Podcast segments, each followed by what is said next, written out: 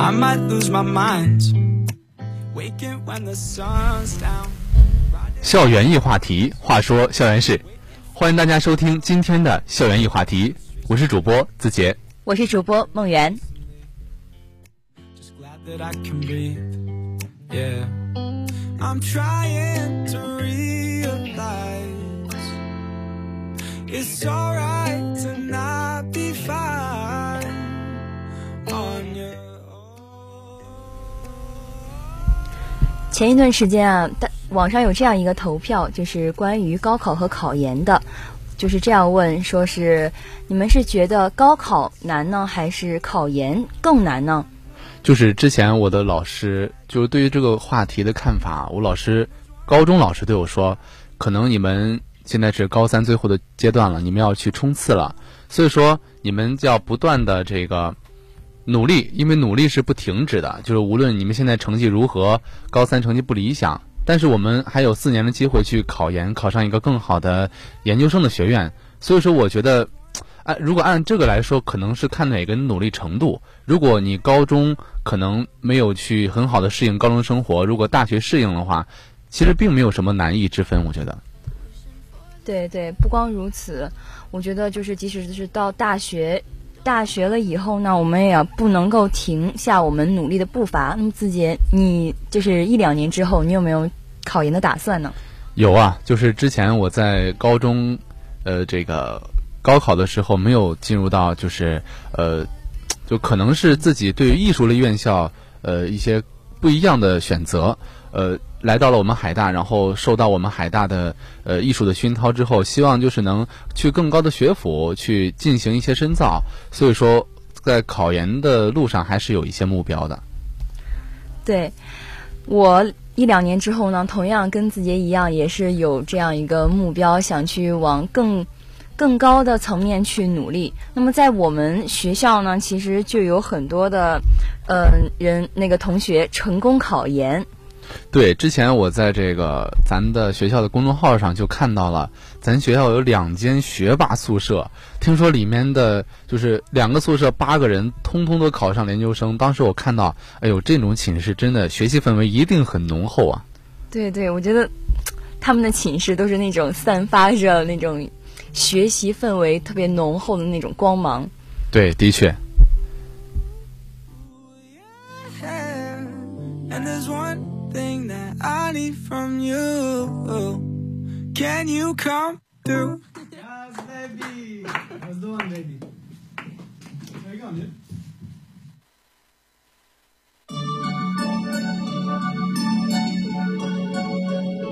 Coming in this world fully naked Feeling brand new, say I'm your baby Never felt the same In a foreign place I used to feel so hollow, shallow, vacant When you're around, you're closing all these spaces. All the things we made Finally erased. So bad it should be forbidden So good, so deep, I feel it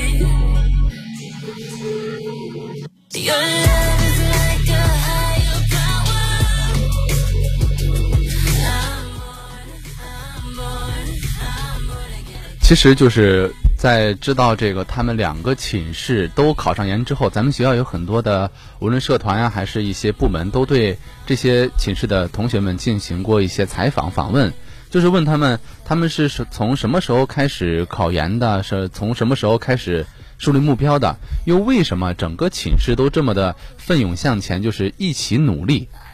而且我发现他们有这种意识是从一开始就有的，就是大一的时候就有这样的意识。我感觉我大一的上学期其实就没有他们这么有意识。对，就感觉自己在大一的过程中，就是在不断的适应，浑浑噩噩的，没有一个很强的目标，就是没有一个信念感，就是说自己一定能，呃，最后达到一个什么样的结果。但我们已经经历了一年的学习，不断的打磨自己，在这一年里呢，我觉得我们就是也是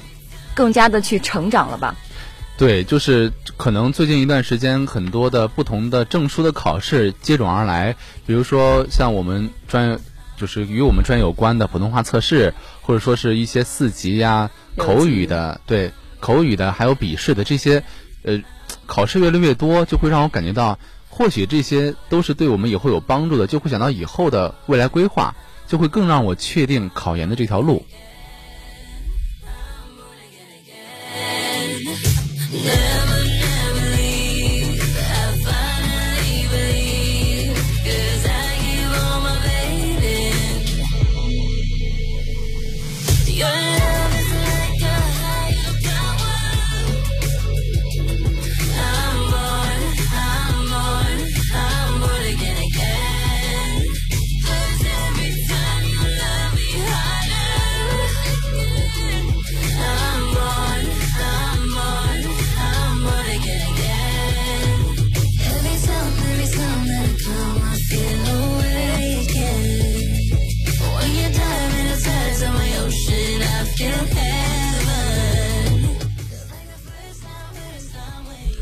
其实我们在看到这个新闻的时候，我们就看到这两个宿舍都是来自这个呃化环学院的，就是它跟科研就是非常的贴近，就是他们所做所做的工作都是为我们国家科研做贡献、做这个呃付出的。就是我当时就是在看到这篇报道之后，我就会想，就是如何将一个人的理想信念与就是为国家的发展结合在一起呢？或许这可能就是他们考研的初衷。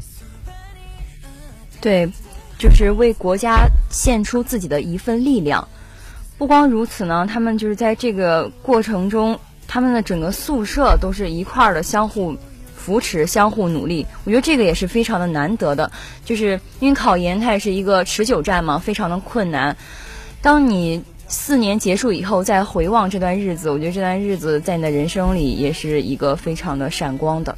对，就是我现在想象到他们每天回到寝室就分享彼此今天做的科研、做的这个实验，呃，效果怎么样，结果怎么样，过程怎么样，我就会感觉到，就是这个寝室的氛围是，我相信是每一个同学们、每一个寝室都所向往的，都是希望去模仿的一个学习氛围，而且他们可能在学习过程中，呃，假如说谁谁想放弃了。或者说是谁有问题了，都会去不断的相互向鼓励。对相互鼓励，向自己的舍友寻求帮助。嗯，我觉得这也是我们值值得我们每一个宿舍每一位同学去学习的。对，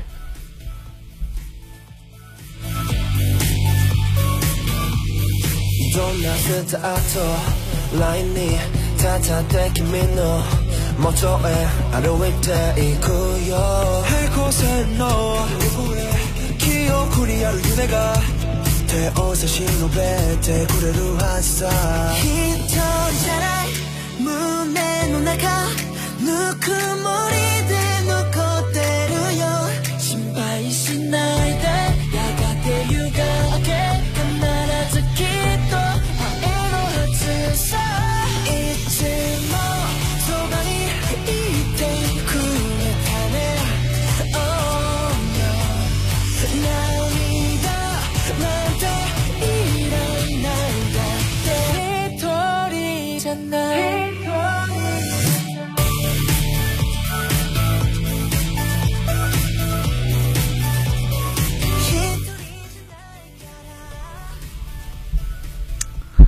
相信大家都喝过农夫山泉吧？我们经常喝的一一瓶矿泉水，但是不知道大家有没有仔细观察过上面的一些 logo 商标呢？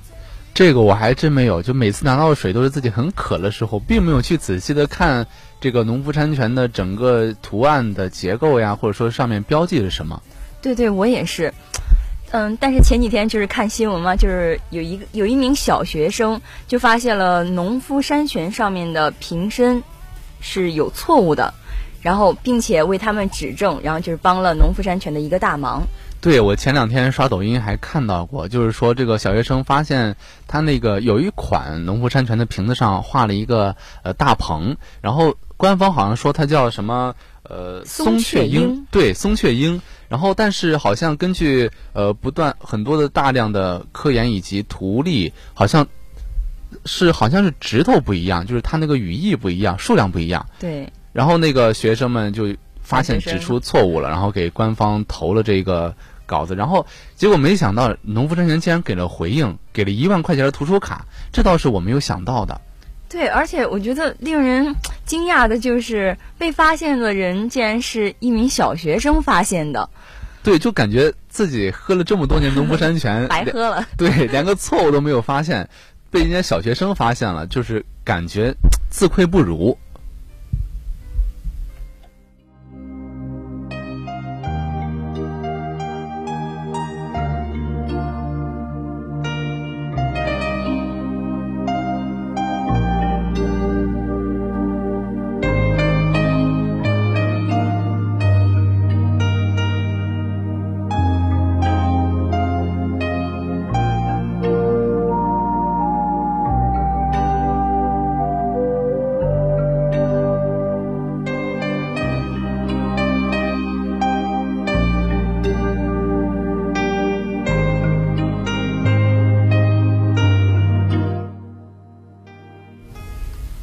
另外啊，我认为这个孩子如何能发现就是这个是有错误的呢？我相信他一定是看了非常非常非常多的书，然后看了很多画本，然后最后才就是用自己细致入微的发现去发现了这个错误。对，当然他这么有才华呢，就是我作为一个大学生都不能对这些动物啊什么的有有着一个深刻的了解，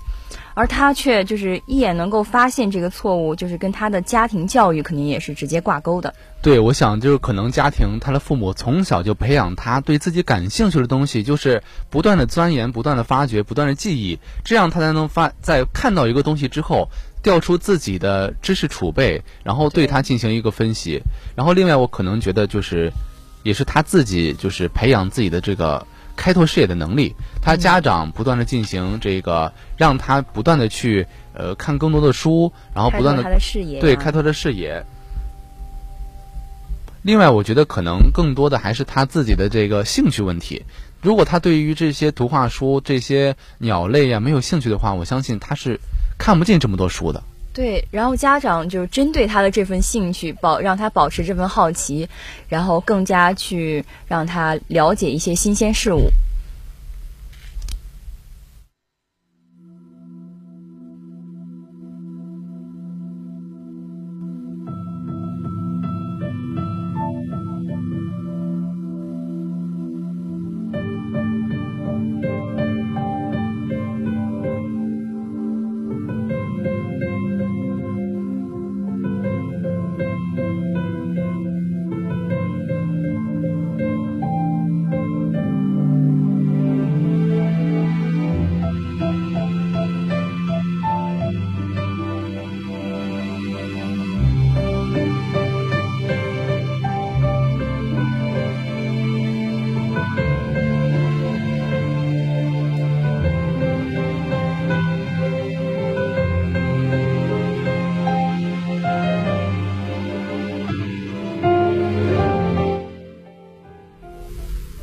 但最让我没有想到的是，农夫山泉的这个回应，就是让我感觉到，就是虽然这个农夫山泉它是一个企业，它不是教育者，但它仍然抱有这个人为关怀和社会责任感，这是让我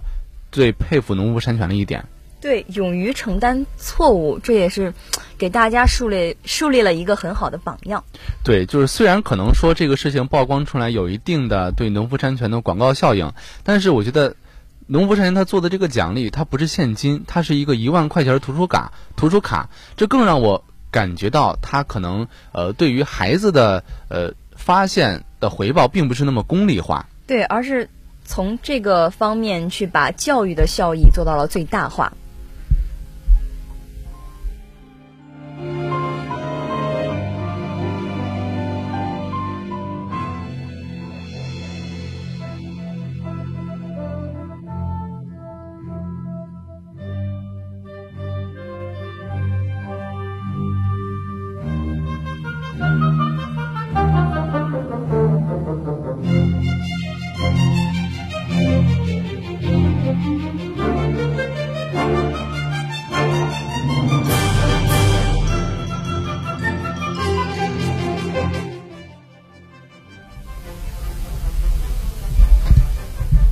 所以说呢，我们我们在我们更加鼓励的就是应该要去追求它这个真相的本身。对，在一方面追求真相，另一方面要追求这个知识的正确性。就是可能企业在进行这个 logo 的呃设计中，或者说是各种文案、各种这个呃企业文化的一些确定中，它可能要进行大量的正确的一些呃了解，才能给出真正适合他们企业自己不会让别人挑出刺儿的一些东西。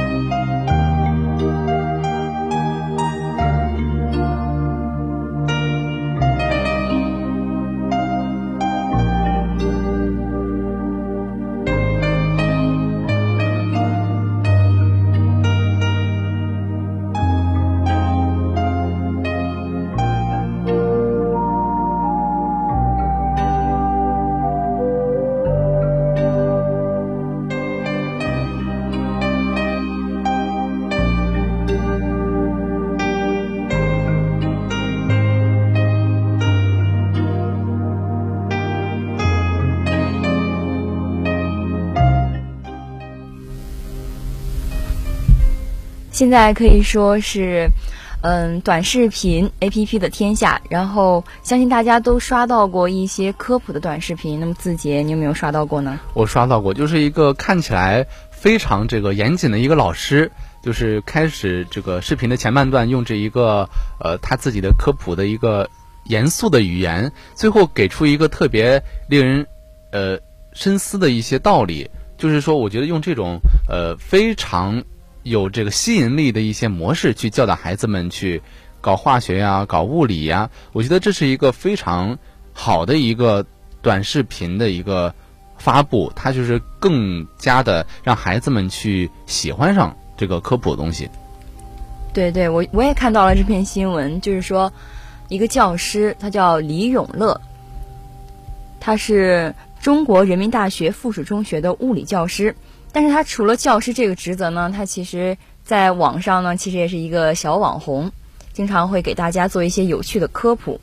对，我知道他经常拍一些自己上课的视频去给大家。我觉得现在当网红，虽然说每个人都能当网红，但是就看自己当网红的，呃，要去给大家这个分享的价值观是什么。就是你可以去分享自己的日常，分享自己的喜好，分享自己的穿搭，也可以分享自己的专业内的事情。就是他也可能会成为网红，但这种网红，我觉得是非常具有正能量的。对，非常一件非常有意义的事情，而且这也是他所热爱的一个东西。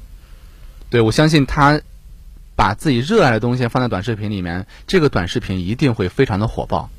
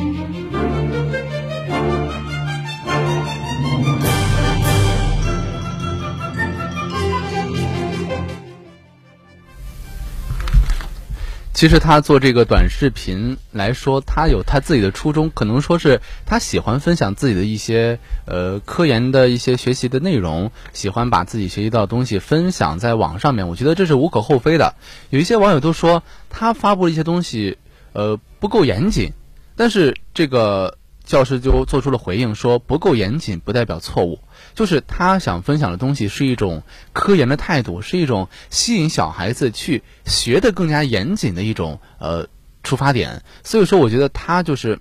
在这个其实没有对错的这个社会，今天他能够积极的去分享自己的呃这个所学东西，我觉得这是每个人都应该去学习的，而不是应该抱着一个呃挑刺儿的目光去看待的。而且对于科普呢，其实本来就是一项钻研嘛，就是要循序渐进，越来越精的。而且对于它的这个内容、视频内容的准确准确性方面呢，争议虽然非常大，但是李永乐他采取的就是具体问题具体分析。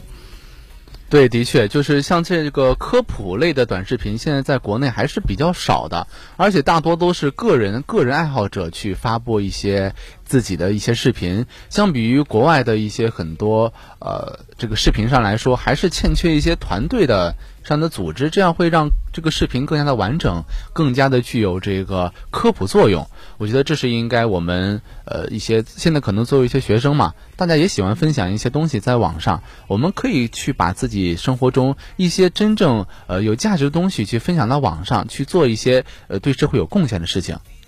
对，除此之外呢，就是李永乐他对于自己的视频，其实更看重的也是视频的内容的一个精，而不是仅仅限于一种形式。对，就是还是要提高自己所做的这个短视频的质量，不要是只求热度。只求热度的话，我们可能有各种各样的方式，但是我们要把它精益求精的话，才真正对社会有作用。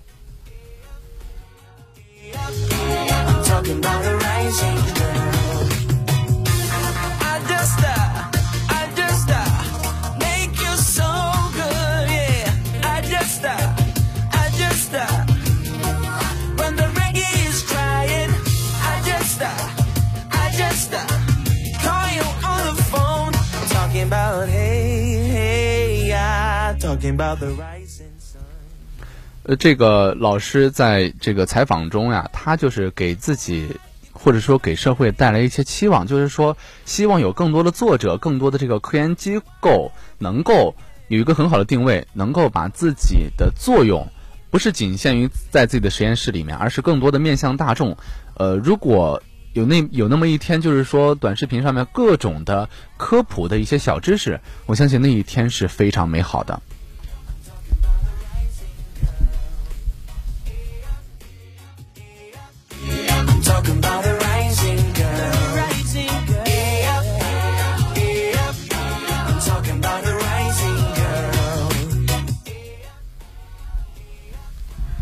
今天的校园一话题到这里就结束了，我们下期再见。我是主播梦圆。我是主播子杰。